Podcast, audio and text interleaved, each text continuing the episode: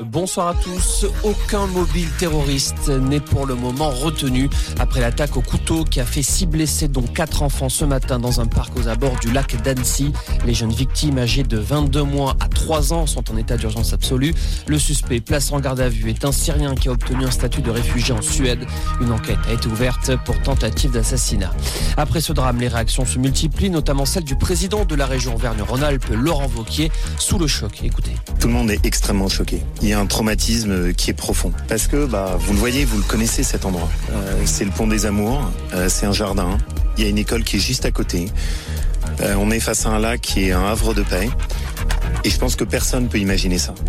Personne peut imaginer la barbarie, l'ampleur de la violence de ce qui s'est passé. Quand on est parent et il y avait une maman qui était là et on voyait dans ses yeux, elle avait juste son, son fils qui était juste devant elle et qui a réussi à échapper.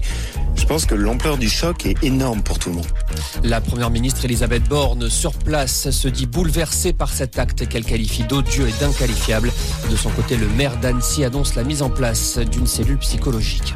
Également dans l'actualité, un homme placé en garde à vue à Lorient. Dans le cadre de l'enquête sur la mort d'Iris, le corps de la jeune femme a été retrouvé il y a près de 15 jours dans un fleuve. L'homme entendu ne serait pas un proche de la victime. Le groupe Liot a finalement retiré son texte sur l'abrogation de la retraite à 64 ans.